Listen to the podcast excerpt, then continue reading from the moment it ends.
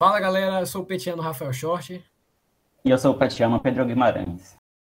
Estamos começando hoje mais um episódio do Equaliza Pet, da série Egressos. Eles estão com a gente. E hoje nós teremos como tema a cibersegurança, com o nosso egresso Manuelito Filho. Pode se apresentar, mano. Valeu, galera. É, bom dia, boa tarde, boa noite. Eu não sei quando é que vocês vão ouvir é, essa conversa de hoje. Então, eu sou o Manuelito, né? É, sou egresso do PET, tenho um carinho absurdo pelo grupo. Cresci muito e carrego o PET no meu coração aí até, até onde minha memória permitir. Ou seja, por toda a eternidade, se possível. É, participo também do, do Raul Hacker Club, que é um hacker space aqui em Salvador. E sou envolvido com um bocado de coisa, velho. Um bocado de coisa aí que no, no decorrer da conversa, se for conveniente, se for propício, a gente fala. Beleza? Certo, mano. A gente vai começar aqui agora falando um pouco da, da parte das entidades estudantis, assim como nosso primeiro tópico. E para aprofundar um pouco no tema, você poderia começar nos contando um pouco como foram as suas experiências no PET Elétrica? Velho, minha experiência foi sensacional, assim. É, eu passei inicialmente pelo Onda, depois eu fui para o PET. É, em paralelo, com o Pet, eu estive também no I3E e participei e participo da Liga de Potência, que agora é GCPI também, sacou? Em relação ao PET, é, a minha a minha a minha geração, vamos dizer assim, porque as gerações do PET, elas são bem são bem marcantes, né? A minha geração foi uma geração bem, bem conturbada. A gente aprovou muita, muita coisa estrutural aí que tá até hoje rodando, pelo que eu tenho conhecimento com a galera. E, e foi muito assim do mérito da renovação mesmo, sabe? Da, da, da de, uma, de uma perspectiva é, mais comprometida, de uma pegada assim é, é, que já estava sendo construída pelos, pelos egressos que é, aprovou a gente no processo seletivo, porque é graças também a essas pessoas que já estavam trabalhando em prol de uma consolidação de um grupo mais forte que a gente continuou esse trabalho, entendeu? Então, assim, eu aprendi muito, muito, muito é, sobre projetos, sobre gestão de pessoas, sobre administração do tempo, sobre o que é de fato a interdisciplinaridade, sobre o que é de fato a extensão. Ensino, então, nem se fala, né, velho? Mini curso, enfim, velho. Eu amo o PET, assim, o PET foi um divisor de águas na minha vida e minha graduação sem o PET não teria sido 10% do que foi, sabe? Sim, sim. Massa. É... E quanto à cibersegurança, você conseguiu desenvolver alguma habilidade dentro do PET que contribuiu para essa formação nessa área? Não, assim, em termos de, de vamos pensar em lei geral, lei geral de, de proteção de dados, né? A gente tinha algum, alguns cuidados com que nós poderíamos estar compartilhando em links externos, né? Inclusive, isso é um ponto que a gente vai acabar abordando nessa conversa que a gente está tendo. Por quê? Porque diversos grupos, diversas empresas é, por misconfiguration, né, que é uma, um tipo de vulnerabilidade, é um tipo de, de, de risco, acaba, por exemplo, compartilhando é, uma planilha que tenha os dados pessoais de todos os petianos e petianas, sacou? Para pessoas que não deveriam estar tendo acesso àquela informação. Então, por exemplo, eu fui uma dessas pessoas que no momento que a gente precisava, às vezes, de um CPF, um endereço, para poder submeter um edital, tentar conseguir alguma bolsa, tentar conseguir algum auxílio para poder ir para um congresso, por exemplo. Isso aconteceu, isso aconteceu bastante. Primeiro Cobenge. É, a gente ficava perdido porque a gente não tinha essas informações concentradas. A gente criou uma planilha dessa e falou, velho, isso aqui é muito sério, isso aqui são dados pessoais, isso aqui, sabe? Isso aqui pode estragar a vida de determinadas pessoas se vazar. Então a gente colocou no título grandão lá, ó, não compartilhar, tal, tal, tal. Então, assim, acredito que essa planilha deve existir até hoje, se não tivesse sido utilizada, tá lá no, nos arquivos, sabe? Então, assim, é, é, era, um, era um momento também, porque o PET, ele propicia é, uma discussão de fato, assim, eu falo de fato com a ênfase do tamanho do universo. Propicia uma, uma, uma, uma discussão de fato profunda e crítica da sociedade, em todos os aspectos. E, consequentemente, a cibersegurança é um desses aspectos. A gente não teve um projeto, mas a gente tinha discussões sobre software livre, a gente tinha discussão sobre direito à privacidade, a gente tinha discussão sobre várias coisas de, formas, de forma implícita, mas que são temas que estão no, no, no grande guarda-chuva da cibersegurança, entendeu? Sim, sim, com certeza. É, e para entrar um pouco mais nesse tema, a gente vai falar agora um pouco sobre segurança da informação. Uma, conta aí pra gente qual foi o seu primeiro contato assim com a cibersegurança, aquele momento assim que meio que você teve a descoberta da cibersegurança em si. Rapaz, esse primeiro contato não foi muito bom não, velho. É, eu tenho três momentos na cibersegurança, né? O, o momento, é, eu vou até fazer uma referência aqui de um filme chamado Na Natureza Selvagem, um filme e um livro. Eu li o livro também e assisti o filme umas 50 mil vezes, né? Into the Wild. Muito bom, recomendo.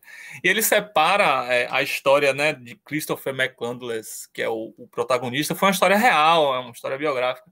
Se eu não me engano, em três atos. A cibersegurança, para mim, são três atos. Então, eu tive a minha, a minha fase criança, eu tive a minha fase adolescente e a minha fase adulta.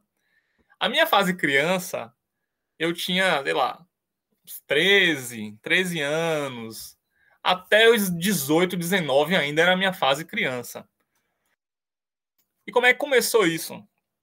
É, eu cheguei num, num canal de bate-papo que existia na época, não existe mais hoje, que era o IRC, o IRC, Internet é, Relay Chat.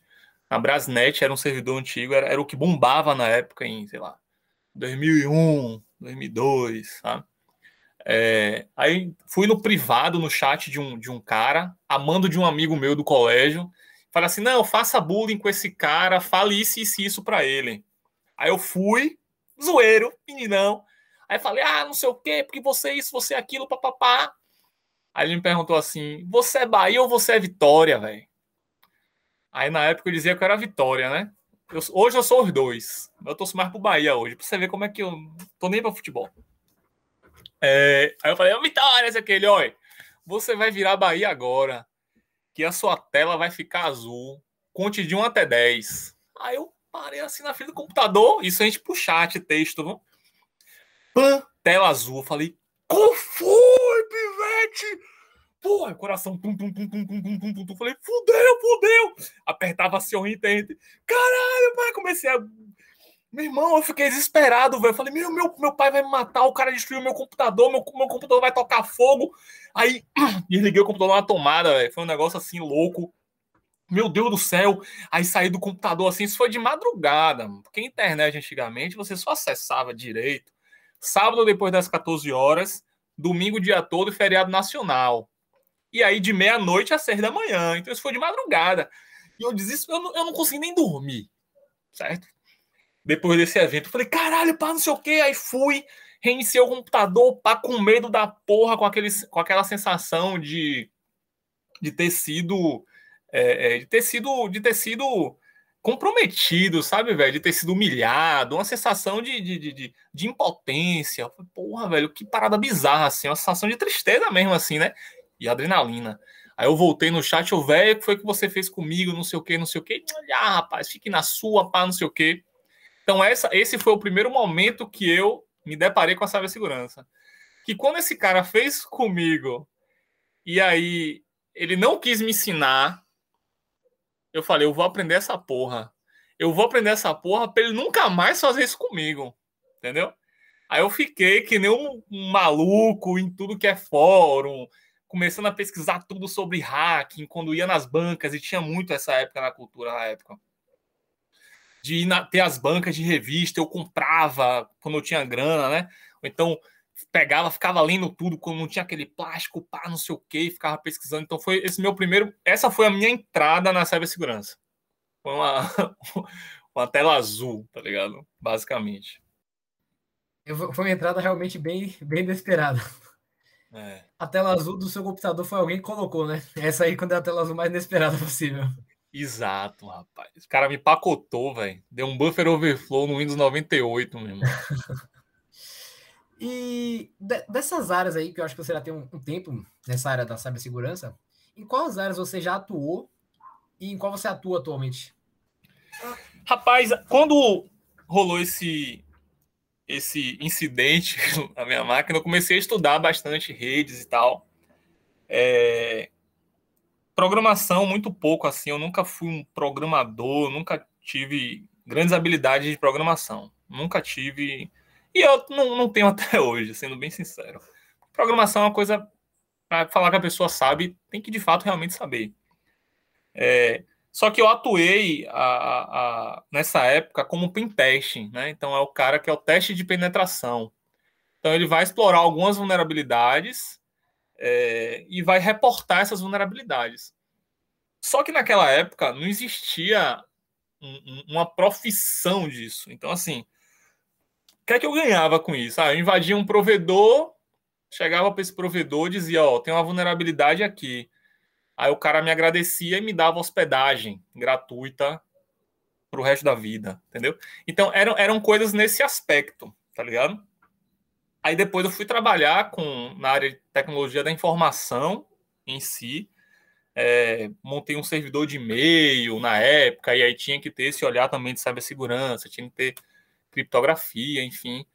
É, eu sempre tive essa pegada de cyber muito by design, entendeu? que é, é, é, o que a galera fala na, na, empresa que eu estagio hoje, que é ter o beat da paranoia. Que é estar tá olhando o sistema e tá pensando, pô, velho, se alguém subverter isso aqui, será que vai vazar? Se alguém fizer alguma coisa aqui, sabe? Então, eu sempre fiz muito por essa pegada, porque eu sofri isso, eu entrei sofrendo isso, aprendi para conseguir fazer com os outros também, porque, né, a, a, parte do criança é isso, né? O criança é o herê, é, é, é, né? Tem isso também. E me defender, sendo sincero. Então eu passei por pentest, depois é, comecei a, a, a, lidar mais nessa parte de é, back-end, só que mais na parte de servidores, é, de integração de sistemas, Linux, voltado sempre para cyber, assim, né? Com esse pensamento muito de cyber. Depois fui trabalhar com telecomunicações, larguei completamente a área, parei de. Porque hackear era um hobby, entendeu? Era, era uma brincadeira que nem andar de skate, tá ligado? Para algumas pessoas. É, quando eu voltei para a cibersegurança, eu já voltei. Aí foi meu segundo, a segunda parte, a parte adolescente. Eu saí dessa parte infantil e fui para um hackerspace lidar diretamente com o tema de uma forma mais madura. Então, assim, a gente, eu participei de vários é, então, eu, nesse, nesse, segundo momento, eu participo mais como um, um agitador da área, né? como um ativista em prol da cultura hacker, sacou? E cibersegurança está intrinsecamente ligada à cultura hacker. É impossível falar de cultura hacker sem falar também de cibersegurança, sacou? Faz parte, é obrigatório, tipo assim, uma cláusula pétrea do ativismo é, da cultura hacker. Então, esse foi meu segundo momento. Um segundo mais de estar no Hackerspace, no laboratório de tecnologia é, comunitário, fomentando esses encontros e sendo esse catalisador, certo? E o terceiro momento foi quando eu comecei a estagiar de fato na área, que foi um, uma oportunidade que caiu de paraquedas para estagiar na Braskem, no setor de automação industrial com cibersegurança. Então, era um cibersegurança voltado para sistemas críticos industriais, que tem tudo a ver com engenharia elétrica. Que a minha supervisora, que era uma líder sensacional, uma mulher que eu tenho admiração por ela até hoje, ela formou engenharia elétrica na UFBA. Ela foi orientada por Luciana Martinez. Nada mais nada menos, né? Antiga tutora, enfim, um ser humano fora de série. O mundo é um ovo, tá ligado? Então, esse é meu terceiro momento. É o terceiro momento agora da, da fase adulta. É o terceiro momento de eu estar de fato me especializando, de eu estar de fato atuando na área. Então, lá a gente, enfim, a gente trabalhava com tudo, trabalhava com, com, com documentação, com a parte de governança, que é importantíssimo, com a parte é, é, de gestão de mudança, de, de, de, comitê transversal, a parte de firewall, a parte de conversar sobre vulnerabilidades da área, sobre isolar sistemas críticos, bloqueio de USB, antivírus, backup. Então, assim, era muita coisa que, que, que eu estava envolvido lá. E hoje eu estou estagiando numa empresa que é focada em cibersegurança, que é a Tempest Security Intelligence, que inclusive foi a Embraer é, fez um aporte de capital gigantesco na Tempest. Então, assim, eu tô na Tempest, assim, fico namorando, namorando a Embraer, às vezes a Embraer vai, faz apresentações internamente para a gente, sabe? Então, assim, as coisas, eu acredito que em, em algum futuro próximo, esse, esse caminho, né, engenharia elétrica e cibersegurança TI, vai deixar de ser só TI. Na verdade, não é só TI, só que o mercado ainda está muito viciado e, e, e, o mercado de sistemas críticos, de OT, que a sigla é essa, é, não não não está tão maduro quanto o mercado de tecnologia da informação, entendeu? O mercado de automação e sistemas críticos não está tão maduro quanto. Eu acho que precisam de mais profissionais da área, precisa fomentar mais isso dentro da universidade, precisa de mais investimento na área, precisa ser essa área tem que ser encarada com mais seriedade. Já é encarada com seriedade, certo, pessoal? Só que precisa ser encarada com mais seriedade, com mais recurso ainda, com mais proteção ainda, com mais pessoas engajadas trabalhando ainda, entendeu? Você considera que com a pandemia o cuidado com a segurança da informação teve que ser intensificado? A gente teve um trabalho remoto maior, mais pessoas usando aplicativos. Você acha que impulsionou? Rapaz, é, não é nem eu achar, velho, que assim, hoje a, gente, hoje a gente tem um privilégio danado de ter dados, de ter informação, assim, a, nosso, no, a nossa maior dificuldade hoje é a gente conseguir filtrar tanta informação que chega pra gente, né? Por isso que a disciplina de Ana Isabela, a professora Ana Isabela é boa, tem que aprender a fazer filtro na nossa vida também. O que acontece, velho, é, é, um, é, um, é um fato que as, as, as, é, os riscos cibernéticos eles, eles foram muito mais é, eles foram muito mais ampliados porque é um conceito de superfície, né? A vulnerabilidade ela é proporcional à superfície que pode é, comprometer ela. Então, quanto mais exposição, maior o risco e maior a probabilidade de existir uma vulnerabilidade. Então, isso conceitualmente todos os especialistas da área, e eu estou muito longe de ser isso, eu sou um baby ainda, apesar de estar tá, na minha fase adulta. Em termos de conteúdo, de fato, em termos de conhecimento sólido, eu não sei nada. Tipo, zero. Tá ligado? Só que em terra de cego, quem tem olho é rei, sacou? A gente precisa amadurecer muito isso ainda. Por isso que quando eu falo, as pessoas, nossa, velho, você manja tudo. Rapaz, dentro das, dos lugares que eu conheço de fato quem manja, velho, eu não sei nada. Agora sim, eu vou estudar, vou estar tá sempre me atualizando para chegar um dia num nível que eu acho que é um nível adequado, entendeu? Só que falta muito, sacou? E ao mesmo tempo não é pouco. Por quê? Porque a gente está no, no, no, zero Kelvin, irmão. Tá ligado? Está no zero Kelvin na, na, no desenvolvimento dessa. É, é, é desse ser em movimento aí que deveria estar se movimentando para se consolidar quanto é, uma formação cultural mesmo de um país. E por que eu estou falando uma formação cultural? É, porque, se eu não me engano, foi Mateus Aleluia, que é um cara que eu admiro demais. Ele falou assim: a cultura vem do culto. O que é que isso significa? Quando a gente cultua algo todo dia, quando a gente pensa naquilo todo dia, quando a gente pratica aquilo todo dia, aquilo se torna a nossa cultura. Ah, o jeitinho brasileiro tá na nossa cultura. É porque todo dia você tá roubando, é, fazendo gato de luz, tá roubando aqui, tá passando a perna ali. Por, por isso se tornou uma cultura, porque você está cultuando isso. Quando a gente passa a cultuar a cibersegurança, o direito à privacidade e tudo isso que, que, que são questões que Sócrates, os, os socráticos não tiveram oportunidade de discutir, os nietzschianos não tiveram oportunidade de discutir, os kantianos não tiveram oportunidade de discutir, e a gente tem que discutir agora porque é um problema contemporâneo, o bicho pega. A gente está muito longe de uma sociedade que, que tem que ter um mínimo de, de, de, de, de, de discernimento para poder lidar com a cibersegurança. E quer ver uma coisa que eu acho massa? Eu não lembro quem foi, foi um especialista muito legal que agora me fugiu o nome. Ele falou assim, ó, quando a gente sai para a rua, quando a gente tem um filho, um sobrinho, e quais são as instruções que a gente dá para a criança quando a criança vai sair para a rua? Olha, é, não fale com estranho, não, não, não aceite comida de qualquer pessoa, não beba de copo que você não sabe. A gente não recebe essas instruções de segurança com convívio no ambiente que a gente não tem, não sabe onde está pisando, é o ambiente da rua. Beleza? Massa. A internet é a mesma coisa. A internet, tudo que a gente acessa, tudo que a gente posta, tudo que a gente fala, tudo que a gente se expressa, quantos seres que nós somos, é a mesma coisa, velho. Alguém vai pegar sua geolocalização, algum criminoso vai poder pegar sua geolocalização para poder lhe sequestrar. Quem foi que deu? Entendeu?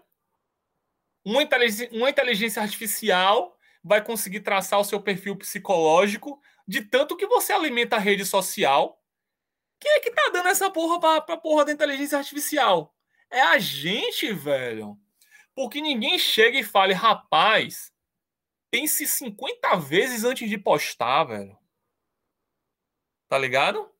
Isso aqui não é diário, não, porra. Isso aqui não é divã terapêutico, não. Tá ligado? Isso aqui não é máquina de dopamina para você se sentir feliz por causa do seu vazio existencial, não, velho. Isso aqui é o um mundo cão. É que nem você tá na rua, porra. Sacou? Ah, mano, mas você tá sendo muito é, é, apocalíptico. Tô. É, mas por que é? Eu tô vendo todo dia, velho. Os absurdos, as atrocidades, velho. A galera precisa se ligar, velho. Qual foi, tá ligado? Por causa de like, velho. Beleza, ganhou like aí. Beleza, e aí? Black Mirror, meu irmão. Entendeu? Assiste Black Mirror pra entender. Ali, ali você tem um, um conceito interessantíssimo, importantíssimo de, do impacto tecnológico, que o, o, o, o quão nocivo pode ser o impacto tecnológico na, na, na vida das pessoas quando as pessoas não se empoderam daquilo. Entendeu? A cibersegurança é a nossa segurança cibernética. Igual a segurança para você sair, trancar a casa, botar câmera, botar um cadeado, botar, sei lá, meu irmão, é, é, é, é cerca elétrica. É igual, mesma coisa é usar criptografia, é usar senha forte, sacou? É não postar qualquer coisa, é dar preferência a softwares livres, auditáveis, que não tem é, backdoor, é não instalar aplicativo espião no celular, WhatsApp, Facebook. Eu não tenho WhatsApp nem Facebook instalado no meu celular. Eu não tenho. Eu acesso no navegador, porque a, a restrição é, é menor. Ah, mas você perde recurso perco, eu não tô ali para ficar. Eu não sou influenciador digital, não, e nem quero fazer parte desse universo. Sacou? Que é um fenômeno cultural. Você tá entendendo o que eu tô falando aqui? É um papo. A gente, a gente pensa assim, ah, a gente vai falar de cibersegurança, mas isso é um fenômeno sociológico. Isso é um problema contemporâneo, psicológico, filosófico. Sacou? Que tem uma galera cabeçona e eu, eu, eu só tô reproduzindo discursos de pessoas geniais que eu escuto e hum, isso é verdade. Aí cabe a gente que está ouvindo esse podcast, cabe a gente que, que faz determinadas coisas, a autocrítica e pensar, rapaz, é isso que eu quero para minha vida mesmo? Ou eu posso fazer diferente?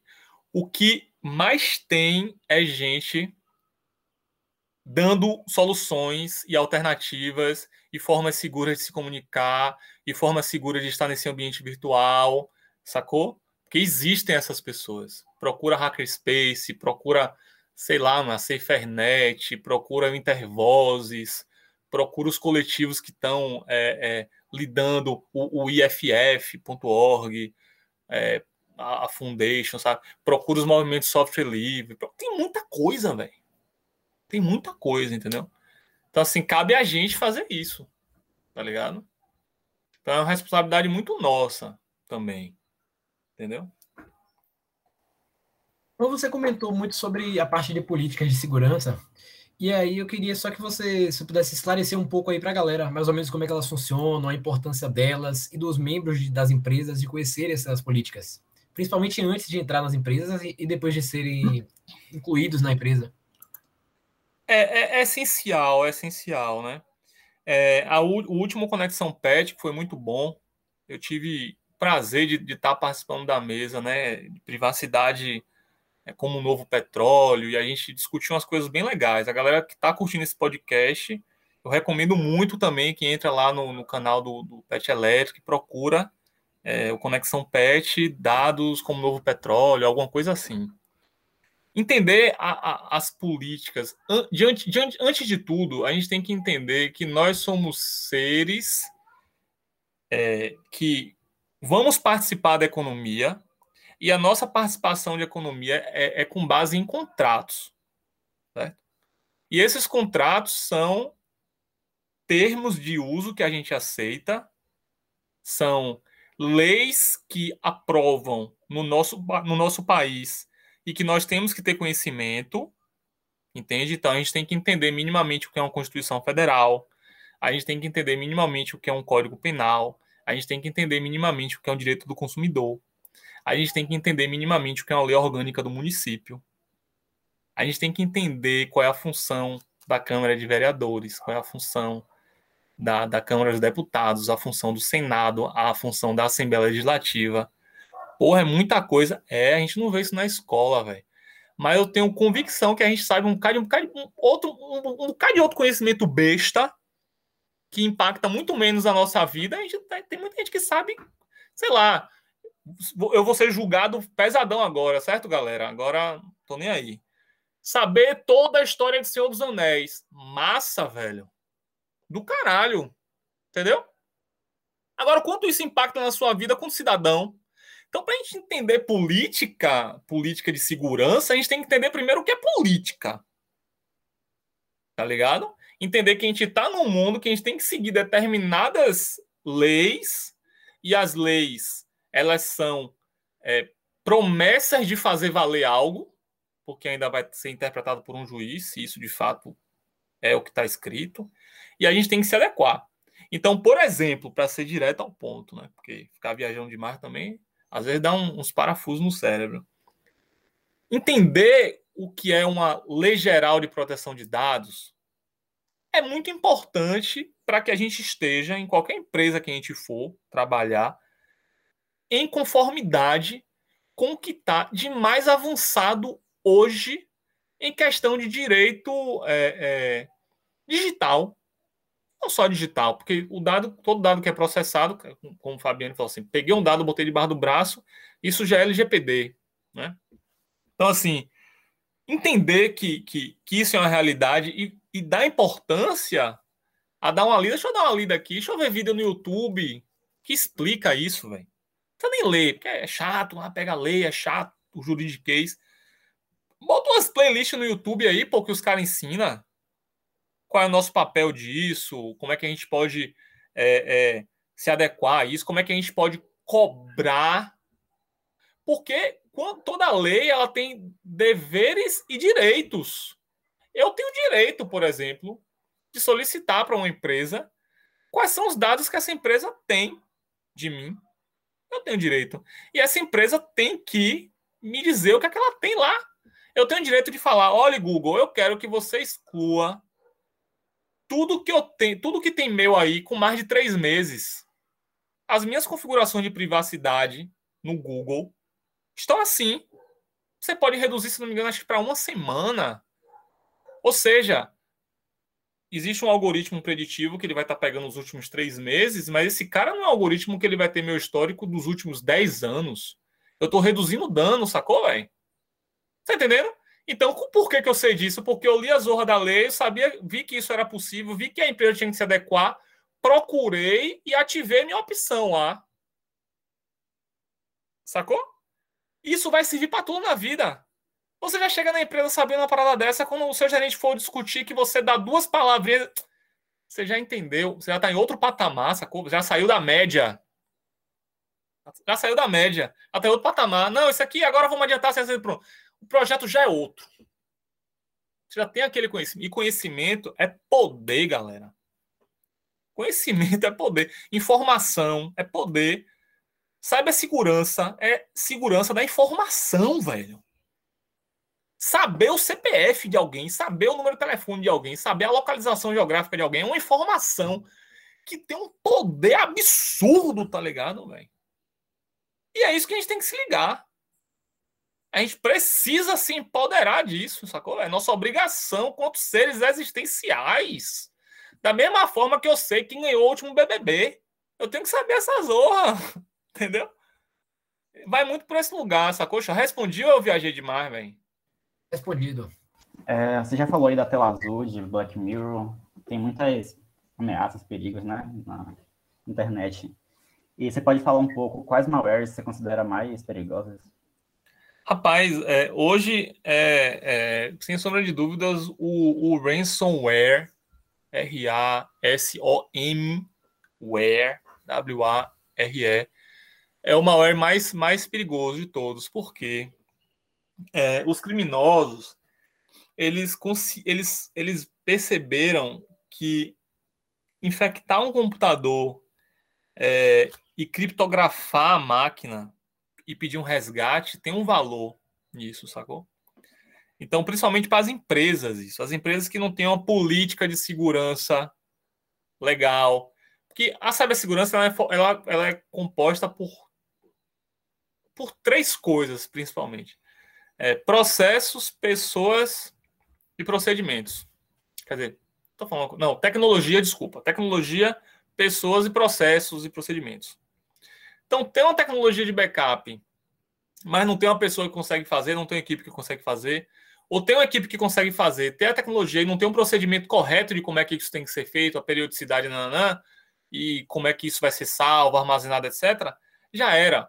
Se um, um vírus desse entra, né, um malware desse entra, criptografa a máquina e o sistema de backup não foi feito, estou falando assim de uma forma bem leiga, viu, pessoal? Existem mil coisas que têm que ser consideradas aí antes disso tudo, tá? Mas só para exemplificar. É... O bicho pegou, velho. Você não tem muito o que fazer. Você perdeu o seu dado importante. Se aquilo ali for uma folha de pagamento, se aquilo ali for, sei lá, velho, o registro, você vende energia, contextualizando isso para engenharia elétrica. Você vende energia, aquilo ali tinha um registro da, da, da fatura dos seus clientes. Você perdeu, Quanto que é o prejuízo disso? Entendeu? Prejuízo absurdo. Você não tem como cobrar. Você vai ter que ficar um mês sem cobrar a fatura de todos os seus clientes. Então, assim, é, o ransomware hoje, de fato, é a parada mais brutal que existe. Aí existem mitigações. Porque uma coisa a gente tem que deixar claro. Não existe sistema 100% seguro, velho. Não existe sistema 100% seguro. Todos os sistemas são hackeáveis. Por isso que tem que sair, tem que atualizar, tem que fazer update, tem que instalar antivírus. Então, assim, tem uma série de sopa de letrinhas que eu poderia passar a vida inteira falando aqui. De como, por exemplo, de forma corporativa, uma empresa poderia se precaver. Em relação a gente, nós, réis mortais, é, utilizar Linux, por exemplo já reduz bastante. Não é que não exista vírus para Linux, existe. Só que como é um grupo menor que utiliza e os atacantes vão considerar na grande massa o sistema operacional mais utilizado vai ser o mais visado, entendeu? Então utilizar Linux, é, ter um antivírus, não clicar em qualquer coisa, é, considerar quais são os aplicativos que você está instalando, se esses aplicativos são de fato oficiais, checar a assinatura do arquivo, se o arquivo não foi modificado, se não tem um backdoor, dá, dá prioridade a software livre. Eu vou dar um exemplo clássico aconteceu agora recentemente, os caras ficaram chocados com isso. É, um no Windows, tá? Porque as vulnerabilidades no Windows são muito mais é um pouco polêmico eu falar isso, a galera não concorda, mas eu acho que são mais nocivas, tá? Óbvio que tem vulnerabilidades no Linux que são extremamente nocivas, altíssima criticidade, etc, etc. Mas eu tô falando em termos de, de, é, de impacto social brutal. Olha, o que eu vou falar. E até modelo de negócio, porque como o Windows ele é um software proprietário, eu não tenho acesso ao código fonte desse software eu não tenho como saber se existe alguma, algum backdoor, alguma porta dos fundos, que não é o, o que não é o canal do YouTube, que backdoor É isso, né? É, um, é, é uma vulnerabilidade que vai permitir que um atacante que instalou aquela porta entre por ali sem ninguém perceber. É uma porta dos fundos para você entrar ali, fazer o que você quiser e sair. Tinha um, tinha um driver de, de, de algumas marcas de impressora, das melhores empresas de impressora do mundo, que tinha nesse driver, tinha um backdoor. Ou seja, milhares de pessoas, eu vou, eu vou até chutar, se pá, um bilhão de pessoas ou mais pode ter instalado um desses, podem ter instalado esses drivers aí que foram vários. E todas essas máquinas eram máquinas vulneráveis a quem sabia explorar aquela falha. Cara, isso é gravíssimo, velho. Você paga um sistema operacional caro. E o Windows é caro. Você compra uma impressora cara. Você instala o drive oficial. Você compra um antivírus. Você compra um bocado de zorra. Você mete fire na sua casa. Você mesmo de porra. E o driver que você instala da impressora vai dar acesso e vai passar por todo o seu sistema de segurança e dar suas informações para quem acessar aquilo. Aí quem é que explora uma zorra dessa? Ah, mano, mas isso aí é teoria da conspiração. Não, teoria da conspiração não. Isso é realidade, não é teoria da conspiração. Sacou? Edward Snowden. Pesquisem sobre a vida de Edward Snowden. Edward Snowden denunciou isso, o que a NSA fazia. Ah, mas aí a NSA. Não, irmão. A NSA coloca o backdoor. Só que nada garante que algum, algum pesquisador ou alguma pesquisadora é, autônoma vá descobrir aquela falha e começar a explorar também. Não tem controle disso. É um backdoor. Vai botar uma assinatura dizendo ah, é um backdoor que só pode ser assinado aqui pela NSA para entrar. Não, os caras vão se dedurar, vão dizer que foram eles que colocaram. E aí, quando alguém descobre, quando algum grupo criminoso descobre e cria um ransomware para explorar uma falha dessa e pega um bilhão de computadores, meu irmão. Porque existe um projeto de nação dos Estados Unidos, que é, eles são assim, de bisbilhotar, de espionar o mundo inteiro, porque eles acham que são donos do mundo. E aí, eu uso minha zorra do meu Linux, certo? Código aberto. Todo mundo lê o código para ver se tem falha, backdoor. Pronto, já, só aí já tem não sei quantas dezenas de milhares de pessoas estão lendo aquele código. Ah, o driver só tem um driver proprietário aqui da impressora. Ok. Instalo numa máquina virtual o driver, plugo aqui, imprimo na máquina virtual, hackeio minha máquina virtual, lixo que não tem nada dentro. Ou até se eu tiver um dual boot, reinicio, imprimo, reinicio de novo, volto para o meu sistema seguro, acesso meu banco, converso com meus, com meus familiares, meus amigos, converso com quem eu tenho que conversar, sabendo que eu tô menos exposto. Entendeu, velho? Como é uma parada que tá conectada com a zorra toda, é uma consciência completa que não tem uma solução única. É uma série de soluções, é uma série de procedimentos, uma série de quebrar a inércia, sair da zona da estagnação, que não é conforto, não. Conforto é para quem hackeia. Lá de cá, só hackeando todo mundo. É da estagnação, mas a gente tem que sair dessa zona de estagnação. Entendeu? Então, assim, tem várias coisas que a gente pode fazer, mas não faz isso tudo usando o Windows, clicando em qualquer coisa. É, aceitando corrente do WhatsApp, irmão, acreditando em fake news, não adiantou porra nenhuma, velho. Desculpa, mas. Entendeu? Por isso que não é fácil. Por isso que tem gente que cai em golpe também de estelionatário na rua. Tanta gente cai. Os caras vão a, na, na, na, em São Paulo, ali na Santa Efigênia, cai um bocado de golpe, compra caixa com pedra, pensando que comprou câmera. Tá entendendo, velho? Porque existe a vulnerabilidade no próprio software do ser humano. Nós somos suscetíveis a, a sermos hackeados, velho. A engenharia social é isso. Eu que tô nesse, nesse tem um beat da paranoia, posso ser hackeado qualquer hora. Entendeu? Saber isso já me deixa alerta o tempo todo, velho. Não existe solução perfeita. Não existe nada 100% seguro. Eu posso estar aqui no meu Linux atualizadinho, bonitinho, papapá. Tem um backdoor aqui. Qual a probabilidade disso acontecer? Se eu tomo as medidas de segurança? Muito menor. Entendeu? E aí a gente vai vivendo, gerenciando o risco. Porque a vida é gestão de risco, não tem como ser outra coisa. Você comentou aí, é, eu, eu, me recordei de dois casos assim que me, me assustaram um pouco na época que eu, que eu li sobre eles. É, você soube do caso do, de um aquário nos Estados Unidos? Não, como foi essa? Tinha um aquário dentro de um, dentro de um cassino, só que era um aquário inteligente. Ele regulava a temperatura do, dos peixes, regulava é, o horário de alimentação. E aí, o, o que aconteceu foi que o, um, acho que uns hackers conseguiram hack, é, hackear e conectar um backdoor a ele. E Jesus. aí, com isso, acessaram toda a rede do cassino. Véi, gravíssimo. Cassino tem um cassino tem um problema de sigilo absurdo. Você não pode tirar celular dentro para tirar foto de ninguém, porque pode ter uma celebridade ali, um presidente, uma porra. Os caras hackearam tudo. Imagine o valor dessa informação, irmão. E o, a outra informação que eu soube, do, que eu cheguei a ler, que eu achei muito, muito interessante também, foi que tinha um, um aplicativo de corrida, de cronometrar quanto cada pessoa estava correndo e tal, e ficar fazendo uhum. tipo a uhum. competição, eu corri tanto, você correu tanto, e acompanhando, né? O Sim. desempenho de cada um. Só que um, aparentemente, um soldado militar, né, de uma base militar dos Estados Unidos, estava com o aplicativo ligado quando ele estava indo para a base, que era uma base secreta.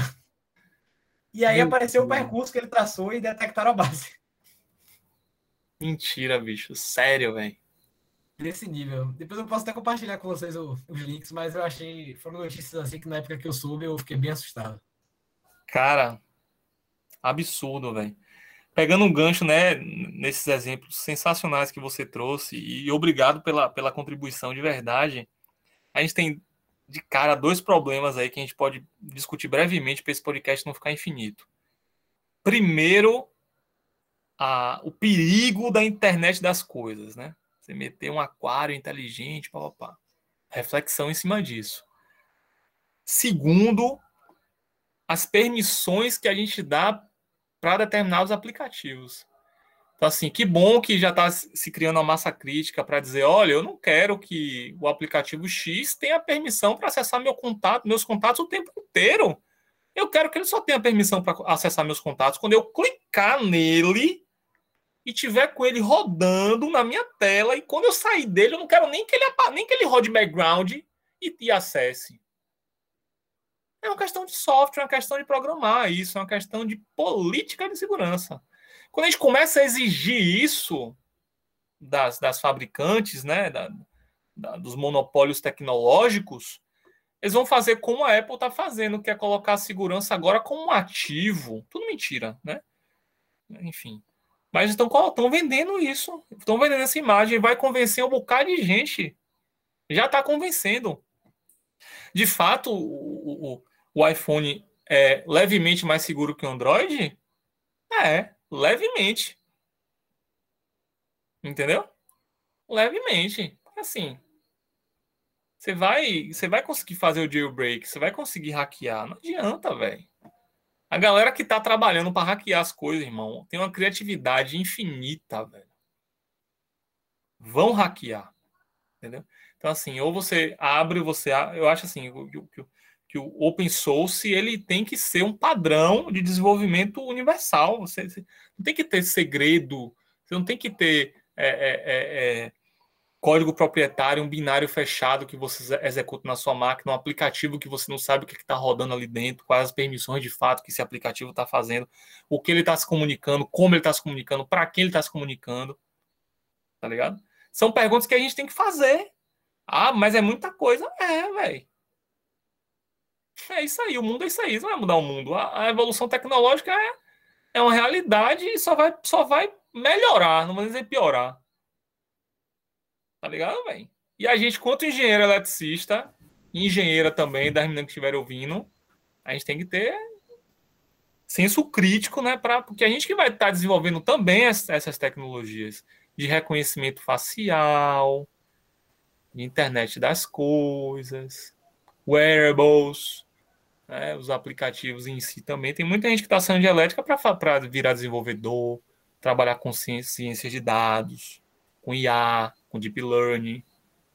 Tá ligado? E precisa de saber segurança nisso aí tudo, não adianta. É, você falou de alguns dispositivos inusitados, Rafael trouxe também. Eu tava com curiosidade um dia desses, Smart TV consegue contrair vírus. Eu fui acessar um filme online, ver essa dúvida. Consegue, velho. Consegue. Tem Smart TV que já vem com backdoor por natureza. Eu vi aí na, na, há um tempo atrás. É... Ah, uma coisa que a gente tem que quebrar também, um paradigma, antes de eu falar isso, certo, pessoal? O pessoal fala assim: ah, mas eu não tenho nada para esconder. Esse é o discurso mais imbecil que existe. Eu não tenho nada para esconder. Aí dá vontade de falar, tá, desbloqueia seu celular então me dê para eu ficar lendo as suas conversas. Você não tem nada para esconder. Me dê seu celular, desbloqueie, quero ver sua foto, quero ver tudo. Me dê, deixa eu ver. Você não tem nada para esconder, irmão. Não é? Uhum. Eu duvido, meu irmão, que ela vai falar, tome. Não vai. Que nós precisamos de privacidade. Privacidade é um direito universal. E tem uma frase que, se eu não me engano, foi Julian Assange do Wikileaks, falou assim, ó. Transparência para os poderosos e privacidade para os fracos. Então tem que ter transparência nas grandes corporações. É, delicado que eu estou falando aqui. Grandes corporações, iniciativa, privada tem, porque essas pessoas estão interferindo na nossa vida. Essas pessoas estão interferindo gravemente na nossa vida que o Facebook faz com a humanidade hoje, com, com o Ocidente, não vou nem falar humanidade, é absurdo, tá ligado? Tem que ter transparência com os governos o tempo inteiro, irmão, de tudo. Tipo, meu irmão, você tá aí para me servir. Agora, eu tenho que ter minha privacidade. Você, quanto ser humano, quando sai do ofício da função pública, quando sai de uma função que tem impacto social coletivo no outro, Aí você tem direito à sua privacidade. E aí, nesse caso da televisão, é engraçado, que eu vi, se eu não me engano, deu, deu alguma, algum, algum relatório do Wikileaks, alguma coisa assim que vazou, é, que, se eu não me engano, foi o governo dos Estados Unidos estava espionando os presidenciáveis da França, ou seja, as pessoas estavam concorrendo à presidência da França através das smart TVs porque perceba, uma coisa é um político, a política subir no palco e falar, não, nossos irmãos norte-americanos, não, não, não.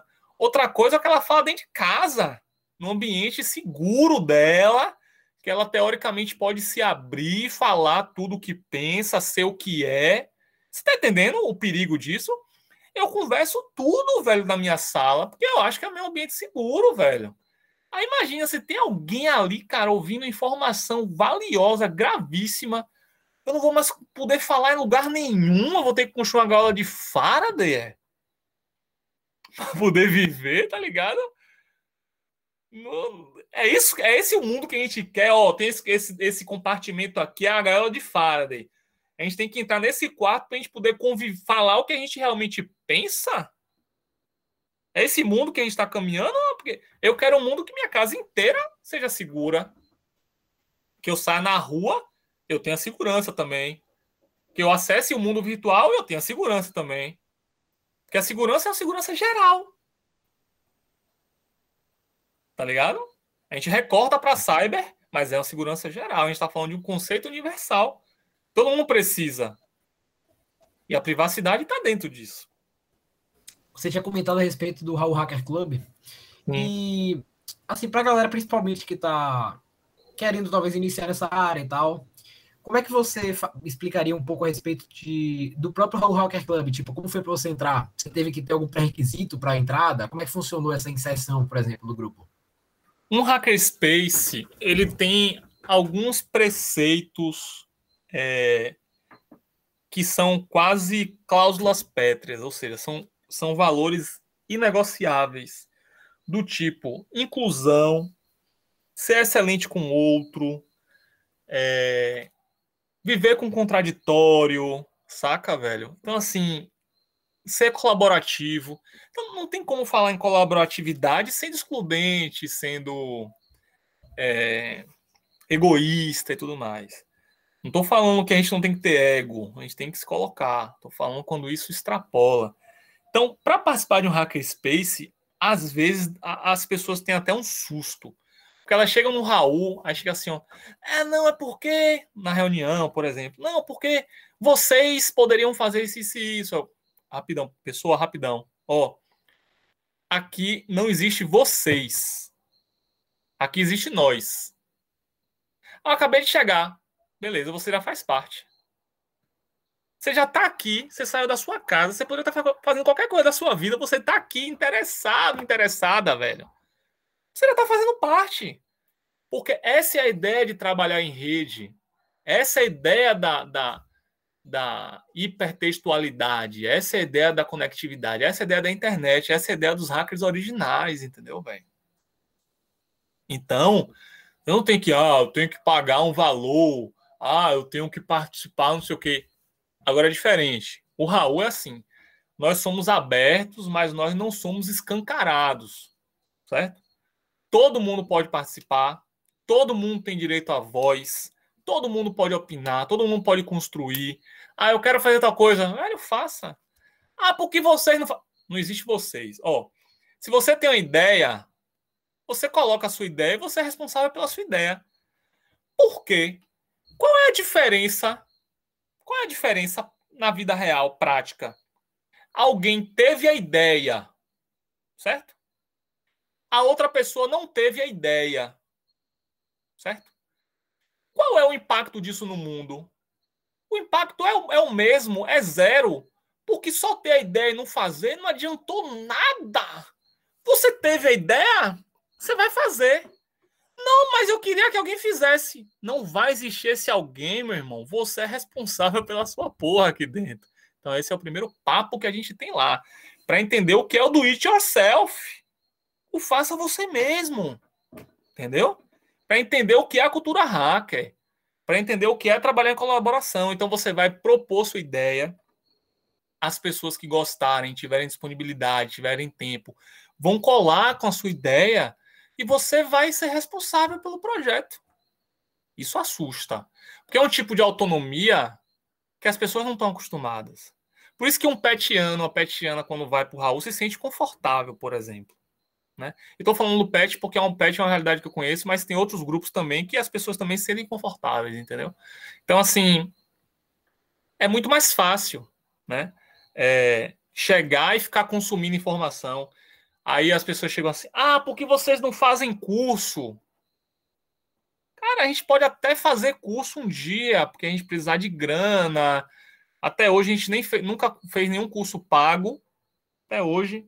Até discutimos bastante se isso valia a pena ou não, se isso feria nossos princípios ou não, mas a gente precisa se manter, precisa pagar aluguel, precisa pagar internet, precisa de um bocado de coisa, velho. Em algum momento isso vai acontecer. Mas hoje eu aprendi muito mais nos encontros que sempre foram gratuitos até hoje na história do espaço, do que em vários cursos que eu fiz. Às vezes eu fazia o um curso de um negócio, ia no Raul, olhava pro lado, tinha um especialista na parada, velho. Teve uma vez que eu fui com a galera do PET, inclusive Veloso, Felipe, estudar cálculo no Raul. Eu era sócio, eu tinha chave, tinha um quadro lá, era um lugar que era bom para todo mundo, a gente estudar, fazer grupo de estudo lá direto. Que é um espaço que permite isso, é um espaço que você pode chegar lá para estudar. Se alguém que não é daquele grupo de estudo, que não faz engenharia elétrica, chega ali e fala, oh, vai me ensina isso aí também. Eu tenho que ensinar. Eu tenho que explicar, eu tenho que mostrar aquela, aquele conteúdo de uma forma simples. Esse é um espaço. Essa é a ideia da, da pedagogia hacker. Existe uma pedagogia hacker. Sacou? Inclusive, abre um parênteses a pirâmide da pedagogia hacker, que é uma tese de doutorado da professora Karina Menezes, da Faculdade de Educação da UFBA, sócia do Raul, que estudou a pedagogia hacker, por anos escreveu o doutorado dela, ganhou pela primeira vez na história da Faculdade de Educação da UFBA, da FACED, ganhou a melhor tese de doutorado de educação no Brasil no ano. Se não me engano, foi 2019, foi 2020. Isso é um marco que está na história da humanidade. Ah, mas um negócio... ninguém sabe, ninguém sabe, mas para a gente a gente sabe o, a, a potência da pedagogia hacker. A gente sabe a potência disso. Então, a pessoa quer curso. Não, aqui a gente vai aprender junto, vai aprender fazendo, vai aprender com oficina, com workshop. Um facilitador, ele é um cara que ele só teve um pouco mais de experiência do que você. Não é o detentor do conhecimento, não é tudo que você vai perguntar que ele vai saber responder e nem tem que saber. O ideal é que você pergunte coisa que ninguém saiba para a gente aprender junto. Isso quebra paradigmas, entendeu, velho? Não é fácil, por isso que não tem aderência. Você não vai ter lá 200 pessoas interessadas nisso, porque o protagonismo é obrigatório numa sociedade alienada, passiva, na ignorância, certo? Sem juízo de valor, velho. Entendeu? Não somos melhores que porra de ninguém, ao contrário. A gente só se reúne para mostrar que a gente não sabe zorra nenhuma, que tem que estudar muito para aprender um bocado de coisa, entendeu, velho? Então, o, o Raul é isso, é, é um lugar para construir, velho, tá ligado? Pra galera chegar e se sentir em casa. Tô afim de não fazer nada, tô afim de, do ócio criativo, tô afim de ficar ir para lá para comer água. Eu já cansei de chegar para lá, pegar um saco de dormir, lá bebendo, trocando ideia com a galera, dormir lá de manhã e ir para casa, porra. A gente não tem a obrigação de ter que fazer alguma coisa se tiver que fazer legal e divertido, é, pô, se é divertido, tá bom. Mas se não for, tem que tá bom também. Sacou? Tá entendendo o que eu tô falando? Não tô viajando demais. É esse lugar. Essa sociedade alternativa maluca de Raul Seixas aí existe. Entendeu? É pequenininha, sacou? Era uma salinha no Rio Vermelho, a gente não tem nem mais sala por causa da pandemia. Vai ver que tem, vai ter que procurar um espaço novo quando terminar isso tudo é trabalho, tem que lavar banheiro, tem que fazer faxina, tem treta interna para resolver.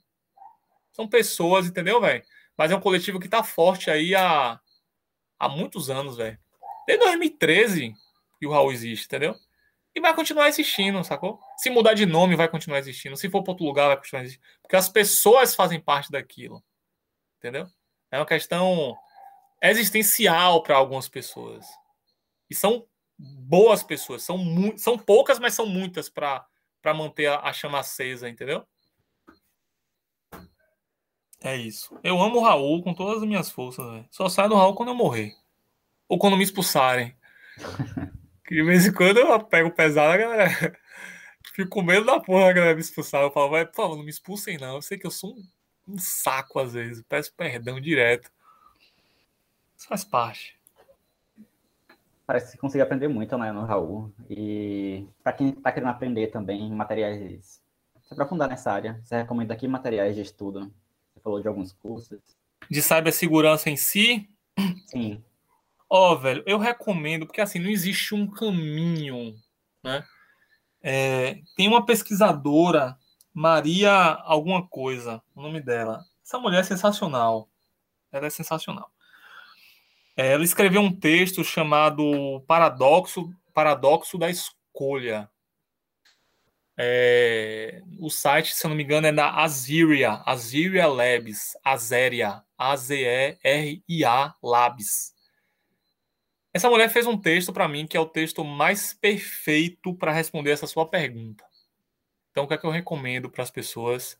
Leiam o texto dessa mulher. Eu já fiz uma palestra só falando do mercado de cibersegurança, que o principal conteúdo da palestra era mandando a galera ler esse texto.